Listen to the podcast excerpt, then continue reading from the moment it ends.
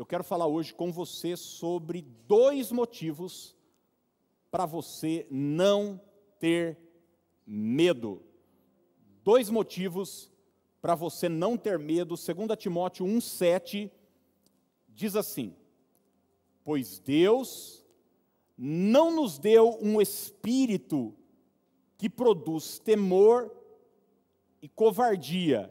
Essa, essa versão é a nova versão transformadora mas sim que nos dá poder, amor e autocontrole. Vamos repetir a primeira expressão juntos? Diga assim: Deus, diga, não nos deu um espírito que produz temor e covardia. Traga para a primeira pessoa agora e diga: Deus não me deu um espírito que produz temor e covardia. Eu quero, antes de começar a pregar, mostrar um vídeo para você de um minuto e 20 segundos, é, e depois eu quero é, trazer a mensagem para você hoje de, de manhã. Está no ponto aí? Pode soltar, por favor. Aquele careca ali atrás sou eu, e a senhora do lado é a Dani.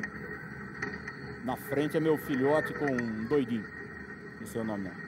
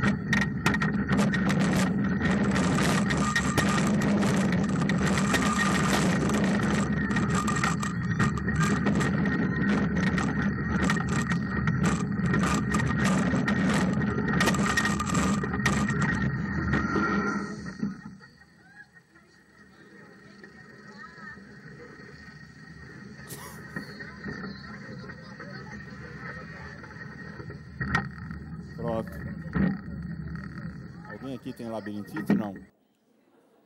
Só de ver deu uma. Só de ver deu uma atacada. É, isso foi um tempo atrás, a gente foi no, no Beto Carreiro, e, e essa é uma, é uma montanha russa que tem lá, aquela que você vai com o pé solto, né? E tem alguns loopings. E é interessante que quando você está na fila, olhando para aquele negócio, e depois que você entra dentro e fecha o, o, o cinto, né? Vem um pensamento na sua mente. Para quê?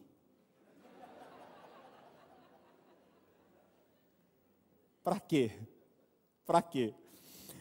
E certamente, é, o sentimento que vem e é natural é o medo. É o medo. Eu não sei aqui quem tem medo de um negócio desse. Você viu aí que não foi a turma toda, né? Foi parte da família. Alguns ficaram, alguns ficaram tomando sorvete, esperando a gente sair.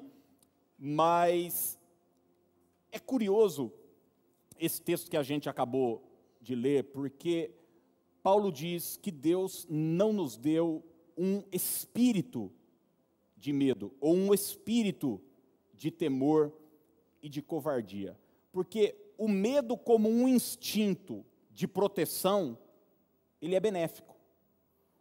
O medo como um instinto de dizer o seguinte, cara, eu não vou fazer isso porque senão vai ser uma, uma loucura.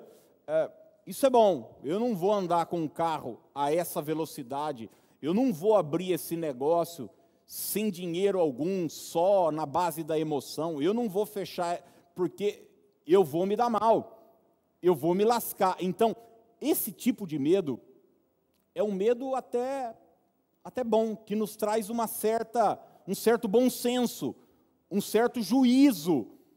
Mas o que Paulo está tratando aqui não é desse tipo de medo, ele está falando sobre um espírito. E eu digo sempre que espírito, nesse caso, não se trata de uma entidade ou de um demônio, normalmente a gente liga com essas coisas, mas de uma mentalidade, de uma estrutura de raciocínio, de uma forma de enxergar a vida. Você ter um espírito de medo, um espírito de covardia, é você pautar as suas decisões tomando o medo como seu único conselheiro. Ou seja, você vai fazer alguma coisa e o único fator que você leva em consideração é o medo. Se eu tiver medo, então eu não vou. Eu me lembro que há muitos anos estava tendo uma apresentação na igreja, e enfim, as crianças começaram a vir, era uma, uma apresentação das crianças, ela, elas iam dançar e cantar uma música, e eu me lembro de uma mãe chegar para uma das crianças que não estava querendo ir. A menina empacou no meio do, no meio do caminho. E, e eu estava atrás assim, e eu vi a mãe dizer o seguinte: O que, que foi, filha? Ela falou: Ai, mãe, eu estou com medo medo, insegurança, vou me expor, vou estar na frente de, de, de pessoas e tal. E eu me lembro que a mãe disse para ela o seguinte: Filha, se você está com medo, isso é suficiente para você não ir. Fica aqui com a mamãe. E quando eu vi aquilo, eu fiquei pensando: Poxa, que informação essa mãe está passando para a filha? É óbvio que ela não fez isso querendo prejudicar a menina. Pelo contrário, ela fez isso com a melhor e maior das boas intenções.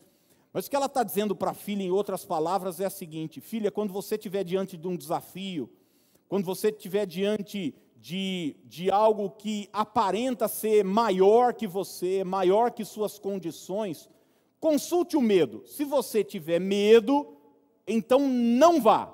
Isso é desenvolver numa criança, numa pessoa, um espírito de medo, uma mentalidade de temor.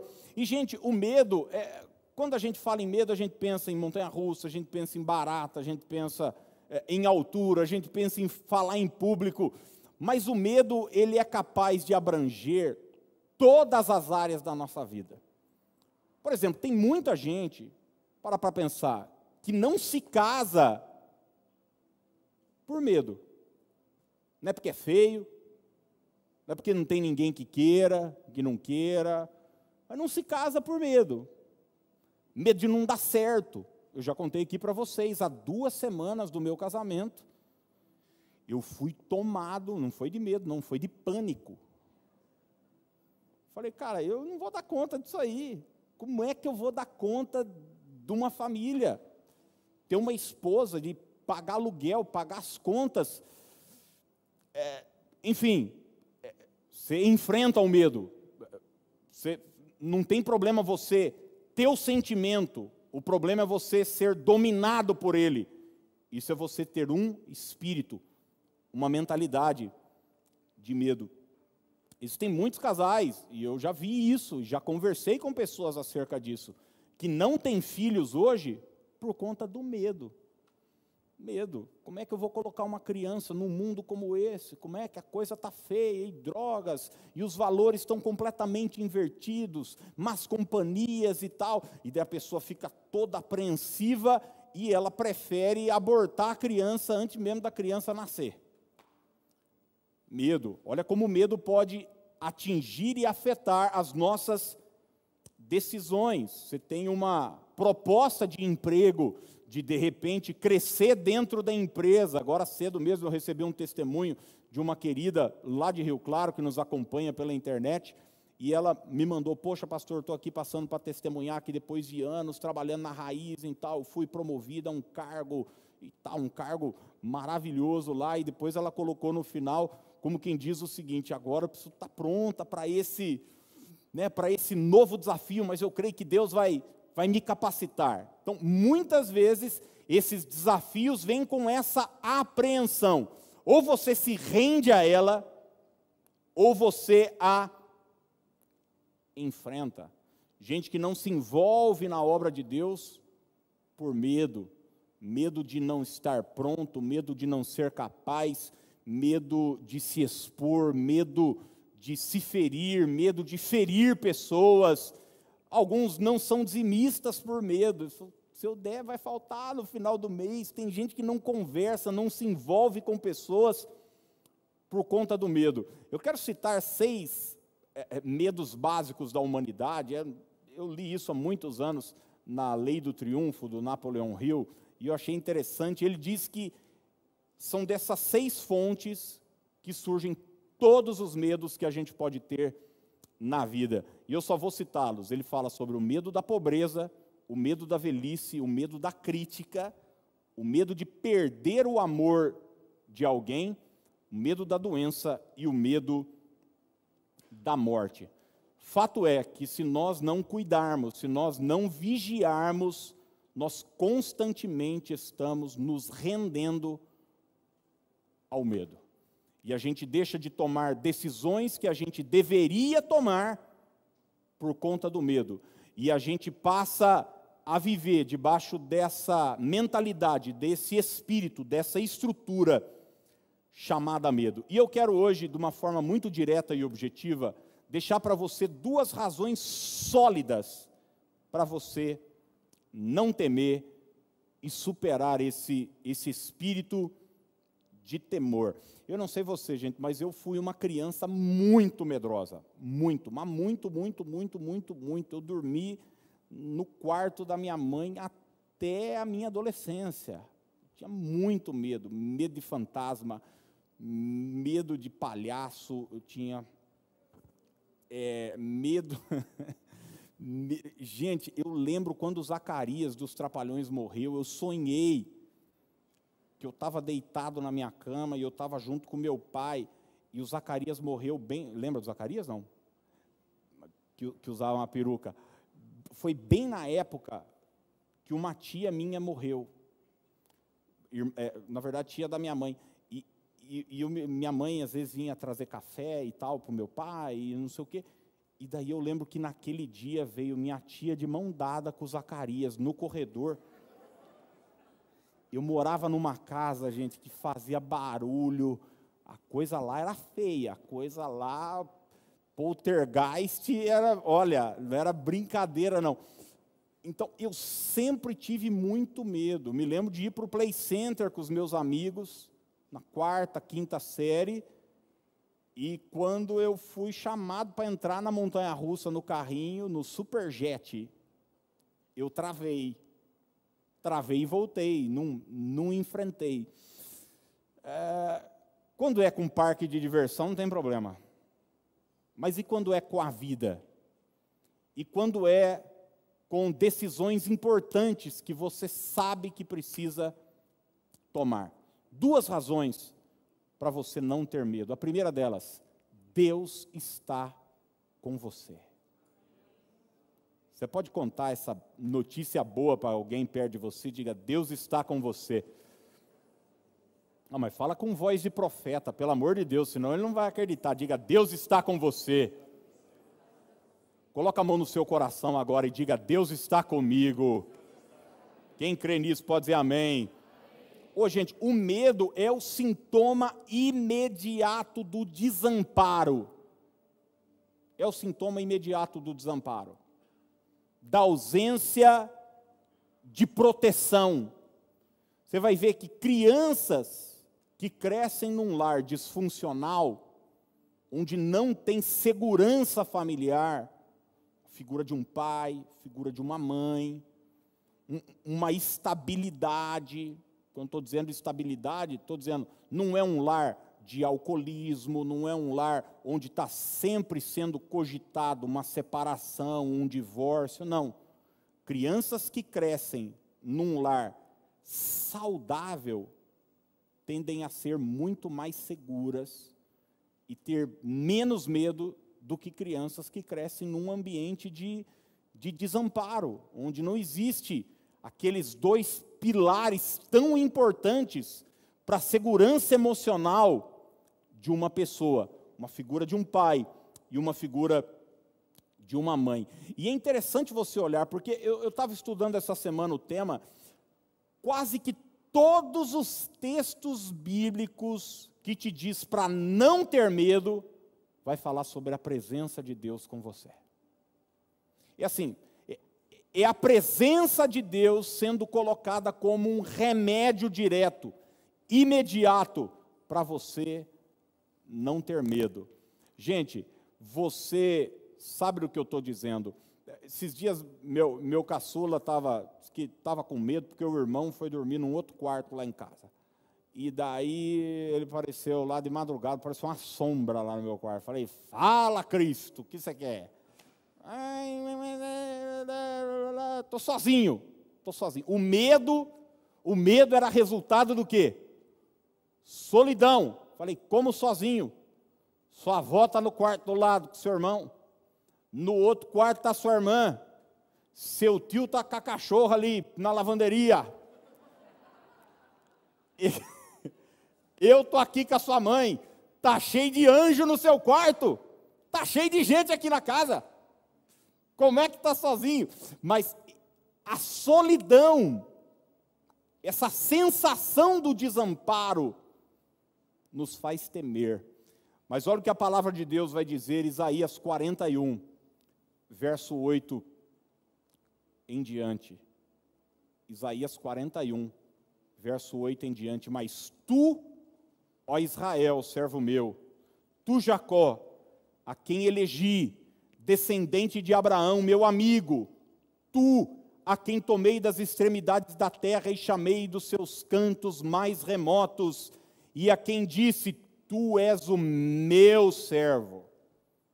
Olha, olha como é importante a aceitação para o medo ser superado. Deus está reafirmando o seu compromisso, o seu pacto, sua presença. Isso, isso é tão importante na vida dos nossos filhos. Você, pai, com o seu filho, você, como casal, às vezes tem esposas que estão inseguras, com medo, não tem essa palavra de afirmação do lado e vice-versa, e muitas vezes isso no nosso relacionamento com Deus também.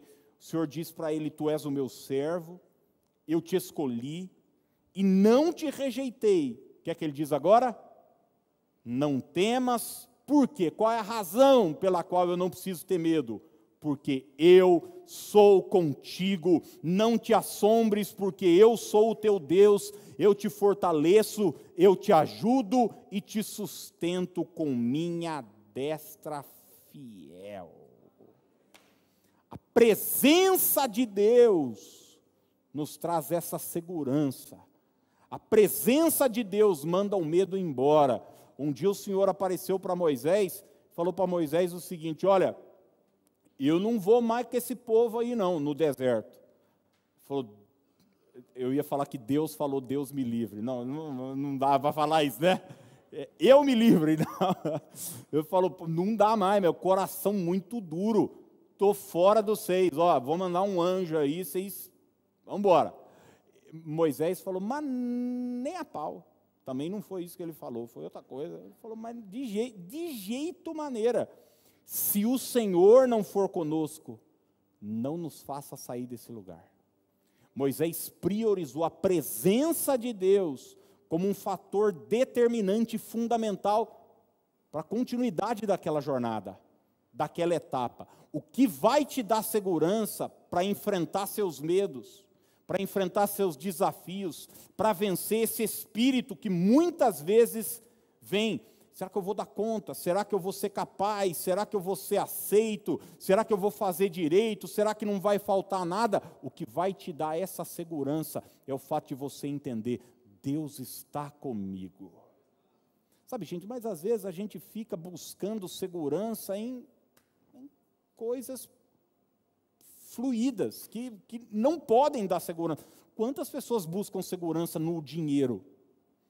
Elas acham que o fato delas terem algum capital, ou terem pessoas do lado dela que vão chegar para ela, bater na costa e dizer: estou com você. Ô, gente, quantas pessoas bateu na sua costa e falou: estou com você, e na hora que você precisou não estava? Cadê? Mestre dos magos, entrou atrás de uma pedra e sumiu. Por quê? Porque pessoas mudam. mas o Senhor permanece o mesmo. Então, coloque sua segurança na presença de Deus, no fato de Deus estar com você. Quando Jesus estava se despedindo dos discípulos e tal, ele estava voltando para o Pai, ele teria tanta coisa para falar para os discípulos, né? Ó, oh, não esqueça daquilo que eu ensinei para vocês. Ô, oh, gente, andem direito, hein? E não sei o que não, mas sabe o que ele falou? As últimas palavras: Eis que estou convosco todos os dias até a consumação dos séculos. Você e eu temos essa promessa sobre a nossa vida, e é por isso que o medo não precisa nos assombrar. É, pessoas religiosas vão temer, porque elas se pessoas religiosas se encontram com Deus num ambiente como esse uma vez por semana. A presença de Deus não há realidade na vida delas. Segunda, terça, quarta, quinta, sexta. Tem gente que acha que Deus mora aqui. E daí, quando você sai por aquela porta, você está sob sua conta e risco.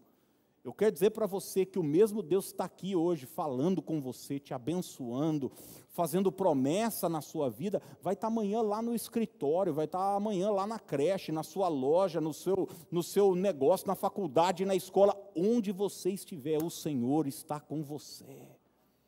E por isso você não precisa temer. Quando Moisés estava para morrer, ele chamou Josué para uma conversa. E olha o que ele disse para Josué: ele podia ter dito também um monte de coisa. Imagina só você, é o, o, o Pelé se aposentando, pegando a camisa 10 e dando para o seu sucessor. Fala, e aí, Pelé, que conselho você me daria? É o que está para acontecer aqui. Acontece que Moisés é muito melhor que o Pelé. Deuteronômio 31, 7 e 8 diz assim: Chamou Moisés a Josué e lhe disse na presença de todo Israel: Ser forte e corajoso, porque com este povo entrarás na terra que o Senhor, sob juramento, prometeu a dar a seus pais, e tu os fará herdá-la. Gente, era uma promessa que vinha de séculos, hein? desde Abraão, Isaac, Jacó, o tempo de escravidão no Egito. Olha a carga, a responsa que Josué está recebendo, esse encargo. Você vai chegar lá e não pensa que a terra estava lá e tal, sejam bem-vindos em nome de Jesus. Aqui não, tinha gente morando, tinha cidades fortificadas, é, ia ser o quebra-pau, ia ter que guerrear e, enfim. O texto continua. O Senhor é quem vai adiante de ti. Ele será contigo não te deixará, nem te desamparará, não temas, nem te atemorizes. Você vai ver que a presença de Deus é colocada mais uma vez como um remédio, como um antídoto para o medo que vai vir. Você está cursando uma faculdade, você fala: será que eu vou ter oportunidade no mercado de trabalho? não tenha medo, o Senhor está com você. Seus filhos estão entrando na adolescência, você diz: Meu Deus do céu, vai começar o princípio das dores. Não tenha medo, o Senhor está com você. Suas responsabilidades estão crescendo e tal. Ah, parece que estão fechando tudo na Europa de novo. Agora é a décima onda dessa pandemia. Meu Deus do céu. Não tenha medo, o Senhor está com você. Nos desafios que você enfrentar, nas lutas que você enfrentar, o Senhor está contigo. Salmo 118, verso 6. O Senhor está comigo. Não temerei, que me poderá fazer o homem. O Senhor está comigo, eu não temerei. Paulo vai dar uma, uma leitura nova a isso em Romanos 8, dizendo: se Deus é por nós, quem será contra nós? Não existe razão para temer. E o último trecho, para a gente passar para o último ponto. Os discípulos estão numa situação difícil. Jesus havia sido morto, é, a segurança deles estava em Jesus e agora eles pensam o seguinte: bom, mataram Jesus, agora vão vir atrás, atrás de nós. E é nesse cenário que João 20, 19 começa. Olha o que o texto bíblico vai dizer: Ao cair da tarde daquele dia, o primeiro da semana, trancadas as portas da casa, onde estavam os discípulos, de que jeito, gente? Falando em línguas estranhas, profetizando milagres, como é que eles estavam? Hã? Com medo dos judeus. Veio Jesus, pôs-se no meio deles e disse-lhes: Paz seja convosco. E dizendo isto, lhe mostrou as mãos e o lado. O que é que aconteceu, gente? Com aqueles que estavam com medo, com aqueles que estavam com as portas fechadas, achando que acabou, achando que a morte chegaria. O que é que aconteceu com esses caras? Alegraram-se, portanto, os discípulos ao verem o Senhor, a presença de Jesus o fato deles entenderem o seguinte: Deus está com a gente, isso fez o medo mudar para alegria. Isso fez o medo ser transformado em paz. E eu quero que, em nome de Jesus, você carregue essa consciência com você todos os dias da sua vida. Jesus disse que estaria conosco não quando a gente sentisse que Ele estaria conosco, porque pode acreditar, vai ter dias que você não vai sentir a presença de Deus. Você acha, tem culto que a gente vem, que já no primeiro acorde, já no boa noite, parece que a presença de Deus assim, nossa, que maravilha. Tem dias que você acorda, fala, cara, Deus, Deus está comigo. Você você é visitado, você chora, você recebe um, um, renovo espiritual. E tem dias, gente, que é como? Nossa, hein? Que nhaca. Deixa eu perguntar, nesses dias, Deus, num culto, por exemplo, que você não arrepiou, você acha que Deus não estava porque você não arrepiou? Hã? Deus não falou, eu estarei contigo todas as vezes que arrepiardes eu estarei com vocês todas as vezes que vocês se sentirem bem, ou quando tudo estiver dando certo.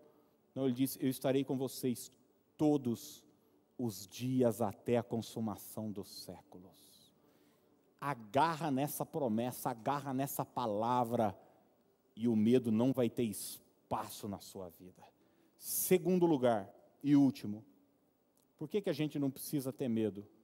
Porque Deus sempre tem um plano. Conta isso para alguém perto de você. Diga: Deus sempre tem um plano.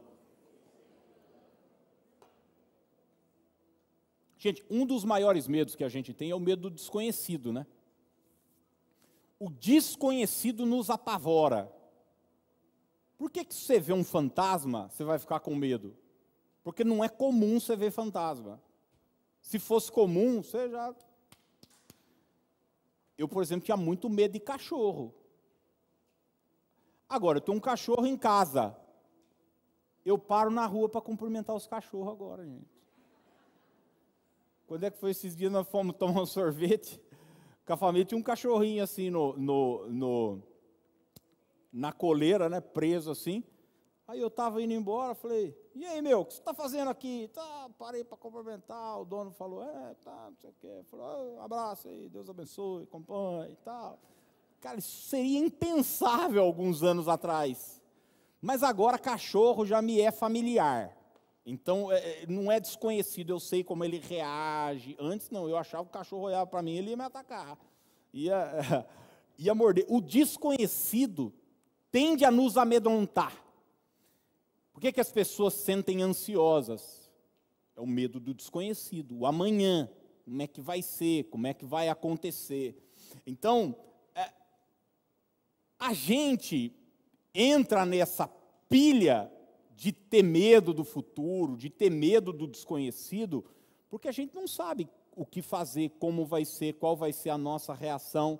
Mas nós precisamos entender de uma vez por todas que o fato de nós não sabermos o que fazer não impede Deus de ter um plano acerca da nossa vida. Deus tem um plano.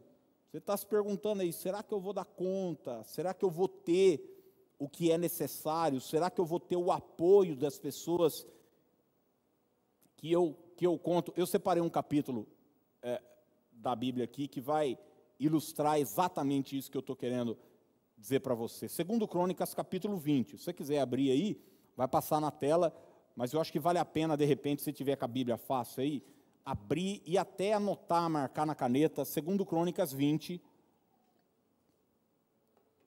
verso 2 e 3. Diz assim: Então, achamos aí?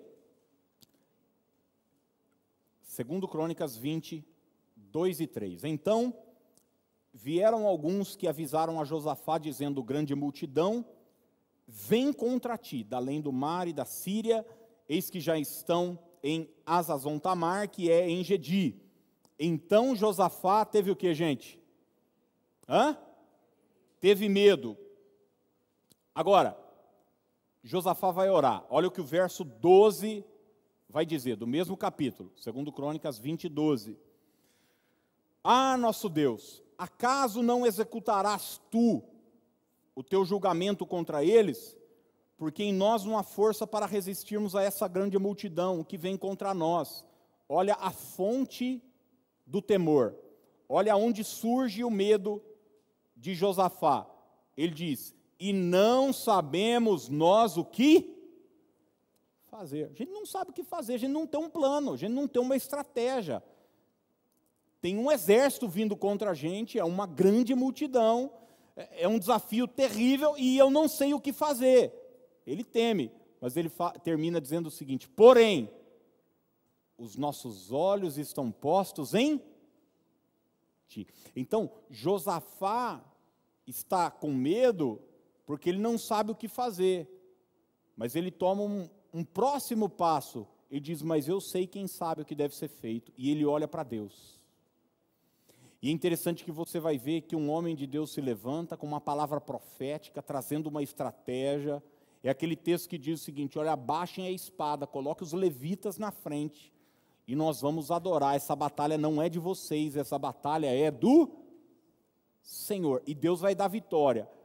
Olha que lindo, segundo Crônicas 20, 20, o que o texto vai dizer. Crede no Senhor vosso Deus, e estareis o que? Seguros. Uma pessoa segura, uma pessoa confiante, uma pessoa que não tem medo. Isso acontece quando ela crê no Senhor, crede nos seus profetas e prosperareis. Eu não sei o que você tem vivido, eu sei que Deus tem uma estratégia, eu sei que Deus tem um plano. O texto da palavra de Deus diz: Eu é quem sei que pensamentos eu tenho a vosso respeito, são pensamentos de paz e não de mal, para vos dar o fim que desejais. Hoje eu olho para trás, coisas que me apavoravam lá atrás, porque eu não sabia como seria. Deus já tinha um plano. Deus já tinha um plano. Quando nós fomos começar o trabalho aqui na comunidade, meu Deus, o desconhecido, gente. Desconhecido.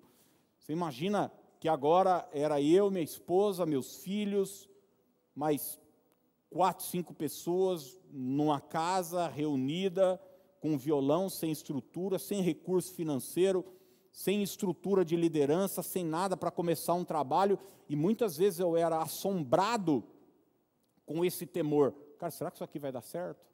Será que isso aqui vai dar certo? Será que vai dar certo?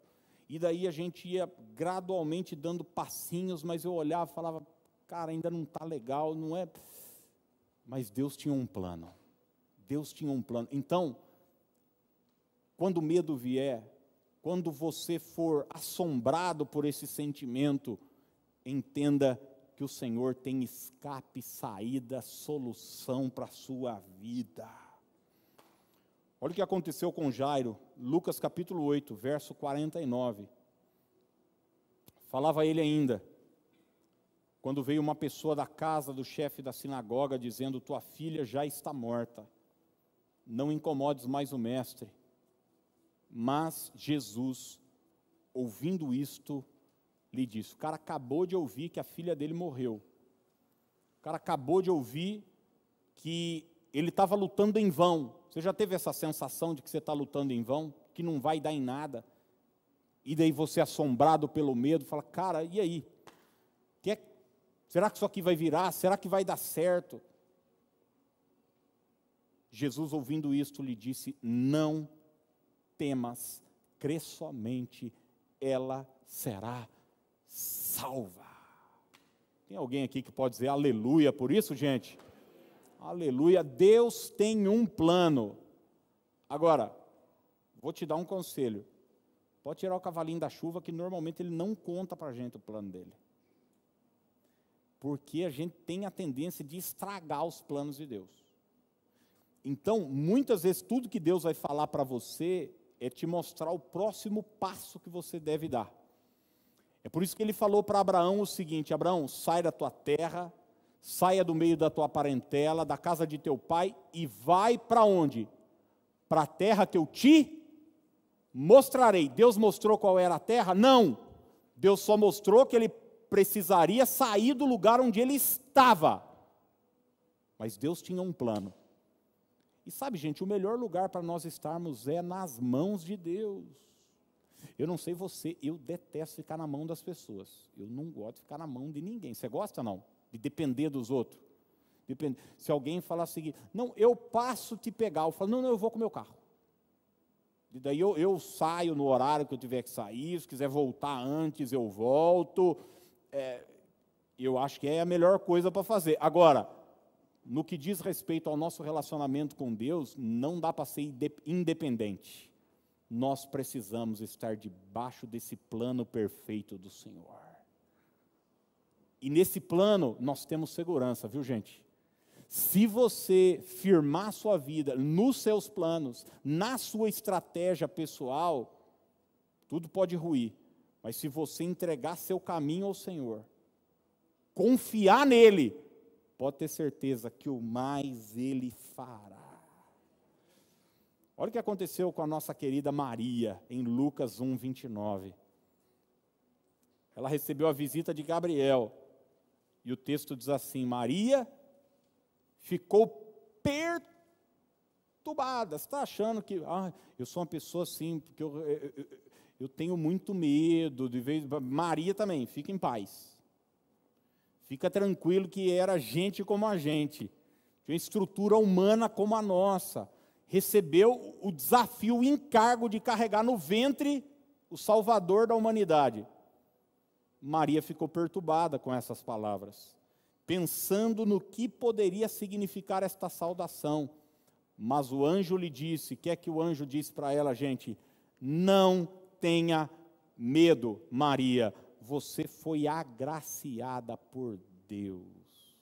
Deus já tinha um plano pronto, preparado, ela receberia o Espírito Santo, ela conceberia do Espírito Santo, é, enfrentaria desafios difici, dificílimos, é, enfim, é, mas tudo dentro do plano, do projeto de Deus. É por isso que a gente não deve ter medo. Eu me lembro quando eu estava internado, uma das coisas que eu botava a minha mente constantemente é isso: é dizer o seguinte, Senhor, eu sei que o Senhor tem um plano e eu vou confiar que, que o seu plano é perfeito. Você não precisa entender o plano, você só precisa confiar que Deus sabe o que faz. Eu vou pedir para você abrir no Salmo 56, enquanto o pessoal da música vai chegar. E nós vamos encerrar cantando um cântico. Quando você achar aí, por favor, pode ficar de pé. Salmo 56.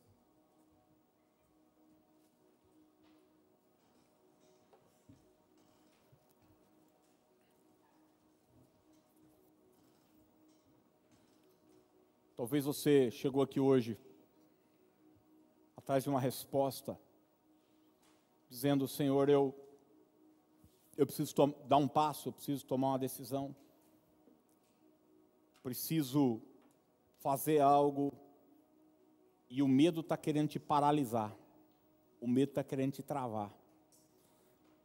Dias atrás eu conversava com um amigo, falava, cara, fazem nove anos que nós começamos a comunidade. Eu falei, imagina, e eu fui muito assombrado pelo medo no início de tudo. Claro, claro, eu trabalhava numa igreja já estruturada, meus filhos estavam num colégio particular lá que era da igreja, tinha um plano de saúde, tinha uma certa estabilidade. E quando a gente veio para cá, tive que recomeçar, assim, do zero. Fiquei um tempo sem plano de saúde, botei meus filhos na creche da prefeitura, enfim, baixei o padrão de vida.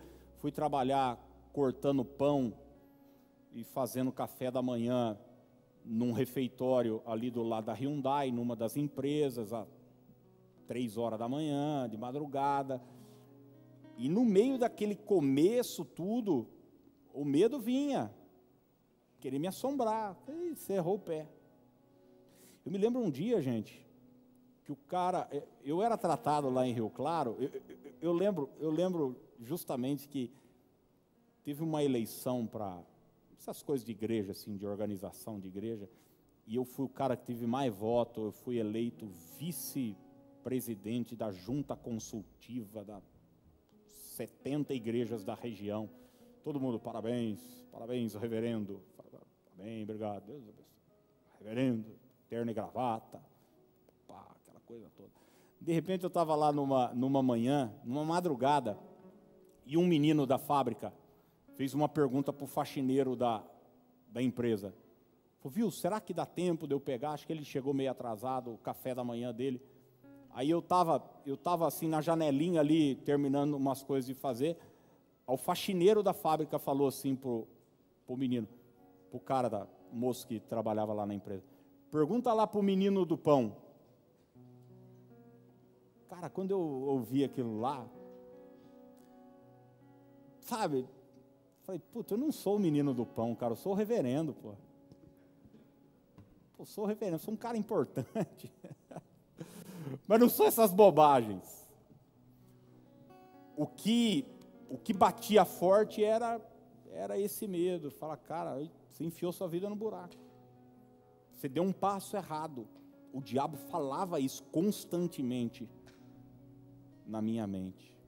Entender que Deus tem um plano, mesmo quando as coisas fogem do nosso do nosso controle, é a nossa segurança, gente.